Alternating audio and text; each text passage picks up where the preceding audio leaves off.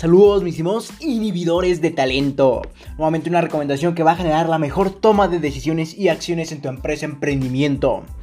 Por lo que el título de esta recomendación es No apagues a tus trabajadores en su área de trabajo ya que mediante esta recomendación lograremos entender diferentes estrategias o métodos totalmente aplicables a tu empresa para no apagar el potencial de tus trabajadores y obviamente generar mayores niveles de eficiencia y rendimiento en ellos. Por lo que vamos a comenzar con este episodio que sin duda va a lograr cambiar la mentalidad y percepción que tienes hacia tu empresa. Por lo que espero y te aportes de verdadero valor. Pero sin embargo vamos a comenzar entendiendo el por qué. Ya sabes que a mí me encanta entender desde los inicios del problema. Y todo esto consiste en que a lo largo de mi emprendimiento y como coach empresarial me he encontrado que las empresas no logran los resultados que desean, ya sea en sus áreas eh, funcionales o en sus equipos de trabajo. Cabe recalcar que esta recomendación va totalmente o íntimamente relacionada con el liderazgo y obviamente sus representantes en, nuevamente en cada área funcional o equipo de trabajo. Por lo que a pesar de tener líderes en este problema, no pueden aplicar sus conocimientos y habilidades. E incluso el mismo equipo tampoco lo puede hacer. El equipo no tiene la capacidad nuevamente de aplicar sus conocimientos y habilidades. Por lo que tras analizar esta problemática, esta incógnita que predominaba en una empresa o en las empresas, he logrado descifrar qué es lo que ocurre. Obviamente tras documentarme acerca de esto, de lo que ocurre en las empresas, así como entender y recurrir a diversos autores. Sin embargo, en esta recomendación trato de sintetizarte todo esto y aportarte de mi conocimiento que he adquirido a lo largo del tiempo. Por lo que seguramente te estés preguntando, ¿Por qué o qué es lo que ocurre para que las empresas bajen su rendimiento, así como sus líderes y su equipo de trabajo? Por lo que en conjunto no logran cumplir sus objetivos. Y esto se basa en las limitaciones tontas. Porque quiero que te grabes esa palabra. Quiero que la tatúes. Que no, obviamente no literalmente, sino mentalmente para que tú entiendas esto. Ponlo de fondo de pantalla, pon post-its en todos lados, pero sin embargo quiero que entiendas que las limitaciones tontas son las que ocasionan una disminución de rendimientos, así como el incumplimiento de los objetivos del líder o del equipo de trabajo. Obviamente esas limitaciones tontas son aplicadas a la empresa por parte de los dueños o los socios hacia sus subordinados, como nuevamente pueden ser un socio o el dueño de la empresa aplica esas limitaciones tontas hacia sus subordinados, como lo son los líderes, los equipos de trabajo. Por lo que eso es lo que genera toda la problemática. Obviamente en base al problema en el que te estoy comentando actualmente. En el que se basa que no pagues el limitante de los trabajadores en base a limitaciones tontas. Y antes de entender la solución que te voy a aportar en esta recomendación, quiero recalcar que el tener un líder es cierta persona a la cual está a cargo de un área funcional o equipo de trabajo y que obviamente aplicas todos sus conocimientos, tanto en materia emocional como en materia intelectual o académica, donde al limitarlo, limita sus posibilidades de evolucionar, de crecer, lo que obviamente quiere decir que el problema eres tú, eh, ya sea tu dueño o empresario, así como los socios, ya que prácticamente no cuentas con una mentalidad que te permite ser el gran líder así como otros factores de confianza que no te permiten potenciar los resultados internos de tu empresa. Ya que nuevamente, ¿a qué me refiero con factores de confianza? ¿A qué me refiero con esos factores de confianza? Me refiero que tú, dueño o empresario, no cuentas con la capacidad de aún confiar en tus líderes, por lo que tienes que entender y analizar qué es lo que ocurre tanto en ti para desconfiar de los mismos, ya que esta mentalidad no te va a permitir generar los resultados internos extraordinarios de tu empresa. Sin embargo, si quieres esta mentalidad, por tienes que trabajar mucho en ella, confiar en tus líderes por lo que tienes que analizar si los líderes son los indicados para el equipo de trabajo o la empresa, así como también entender que tú debes de crecer tu mentalidad a una que te permita evolucionar para que entiendas que los líderes van a ser los que te van a ayudar a potenciar el crecimiento de tu empresa al darles confianza, al quitarles estas limitaciones tontas que te voy a comentar a continuación. Por lo que espero y mediante esta recomendación y los pasos o métodos que te voy a dar a continuación sean una serie de reconfiguraciones en tu mente que te permitan entender cuáles son las limitaciones tontas que probablemente apliques en tu empresa y estas mismas no permiten la evolución y crecimiento ya sea tanto de tu equipo de trabajo como de tus líderes, lo que en conjunto creen obviamente bajos rendimientos y una disminución de los objetivos de la empresa por lo que espero aportarte de valor a ti empresario que aplicas o probablemente aplicas esas limitaciones tontas que no te llevan a nada positivo. Y la primer limitante tonta que me he encontrado en las empresas, en lo, en lo que me he documentado, se basa en el tiempo ya que muchos de los problemas con los que se, cuentan que se encuentran en las empresas, perdón, es que prácticamente las horas laborales no son las adecuadas para cada integrante del equipo de trabajo, ya que cada persona cuenta con horarios en los que tiene su punto máximo de rendimiento en un día así como su punto mínimo. Y probablemente el horario en el que le asignaste su trabajo, su actividad, sea su punto mínimo, sea su talón de Aquiles. Por lo que obviamente el momento en el que tú le aplicas las actividades en el horario establecido, eh, en el que ese se encuentre en su punto mínimo de eficiencia, obviamente va a generar un rendimiento menor. No va a estar al 110% de las actividades que le otorgaste o que le delegaste donde no solo tal vez no sea un integrante del equipo, sino varios que en conjunto traigan menos eficiencia en las actividades que desarrollan. Por lo que en esto se basa esta primer limitante tonta, en el tiempo en el que aplicas, así como das horario a la resolución de actividades delegadas.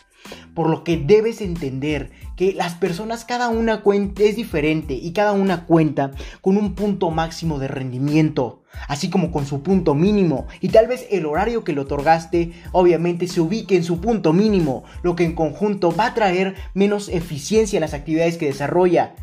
Así como probablemente no sea solamente una persona la que cuenta con este desfase o este inclinamiento en, la, en su estadística de rendimiento, sino sea todo el equipo o la mayoría del equipo. Por lo que la solución que te puedo aportar ante esta limitante tonta es que debes de quitar los horarios de trabajo en tu oficina, ya que actualmente son un limitante de potencial de los trabajadores, donde las personas pueden llegar en el horario que más les convenga en base a su área de trabajo. En el caso de realizar actividades en un lugar específico, ya que si cuentas con actividades online como las hemos practicado en, recomendaciones anteriores a la organización, va a generar puntos más benéficos. Sin embargo, si tu trabajo o las actividades que delegas se basan en un lugar específico, tienes que quitar los horarios de trabajo, ya que están generando obviamente un disgusto al, personal, así como niveles bajos de rendimiento, ya que no se encuentran en su punto adecuado para hacer y obviamente ejecutar todas las actividades que tú les has delegado donde en el caso en el que nuevamente tú realices estas actividades en un lugar obviamente físico específico, debes de generar que estén a gusto, ¿Y cómo generas que estén a gusto? En el que puedan llegar a la hora que ellos consideren adecuada. Eso va a generar que estén en su máximo punto de rendimiento. Así como también aplica, obviamente como te comentaba, en el trabajo online. Donde tus integrantes pueden estar trabajando en el horario que desean para ser más eficientes. Sin embargo, el trabajo online, así como las fases de introducción a las comunicaciones digitales, ya los hemos abarcado en anteriores episodios, así como artículos de la organización, por lo que te recomiendo que vayas a ellos y entiendas y clarifiques tus ideas para que entiendas en el caso de que estés en un trabajo online o digital, en qué fase te encuentras. Y obviamente puedas evolucionar hasta llegar a un punto en el que las actividades online sean más eficientes que las actividades presenciales. Y seguramente o probablemente tu miedo al aplicar esta recomendación consista en que tal vez sea en que tus trabajadores no cumplan, ese sea tu miedo. Sin embargo, si les otorgas un tiempo de entrega de las actividades delegadas, así como les expones las consecuencias razonables, esto no ocurrirá por lo que eso puede ser factor que te limita. Sin embargo, nuevamente, otórgales un tiempo de entrega, así como exponles las consecuencias razonables, obviamente, de lo que ocurriría en el dado caso de que no entregaran la actividad. Eso nuevamente va a quitar todas las probabilidades de un trabajo ineficiente. En eso consiste, así lo combates el trabajo ineficiente, por lo que en eso se basa esta primera recomendación. Por lo que pasemos a la siguiente. Y esta consiste en una comodidad interna. ya que debes de retirar cualquier limitante que no le permita al trabajador despejar su mente, obviamente en otra pequeña actividad, ya que en un ambiente de estrés genera que los niveles de rendimiento de los trabajadores bajen drásticamente, donde obviamente la gráfica va a ir en picada, ya que si un trabajador se encuentra en altos niveles de estrés y no tiene alguna actividad obviamente que le desestrese, que le permita despejar su mente, va a seguir bajando el rendimiento, ya que cada vez se va a estresar más y va a hacer menos actividades en mayor tiempo. Por lo que será nuevamente uno de los factores que van a hacer que tu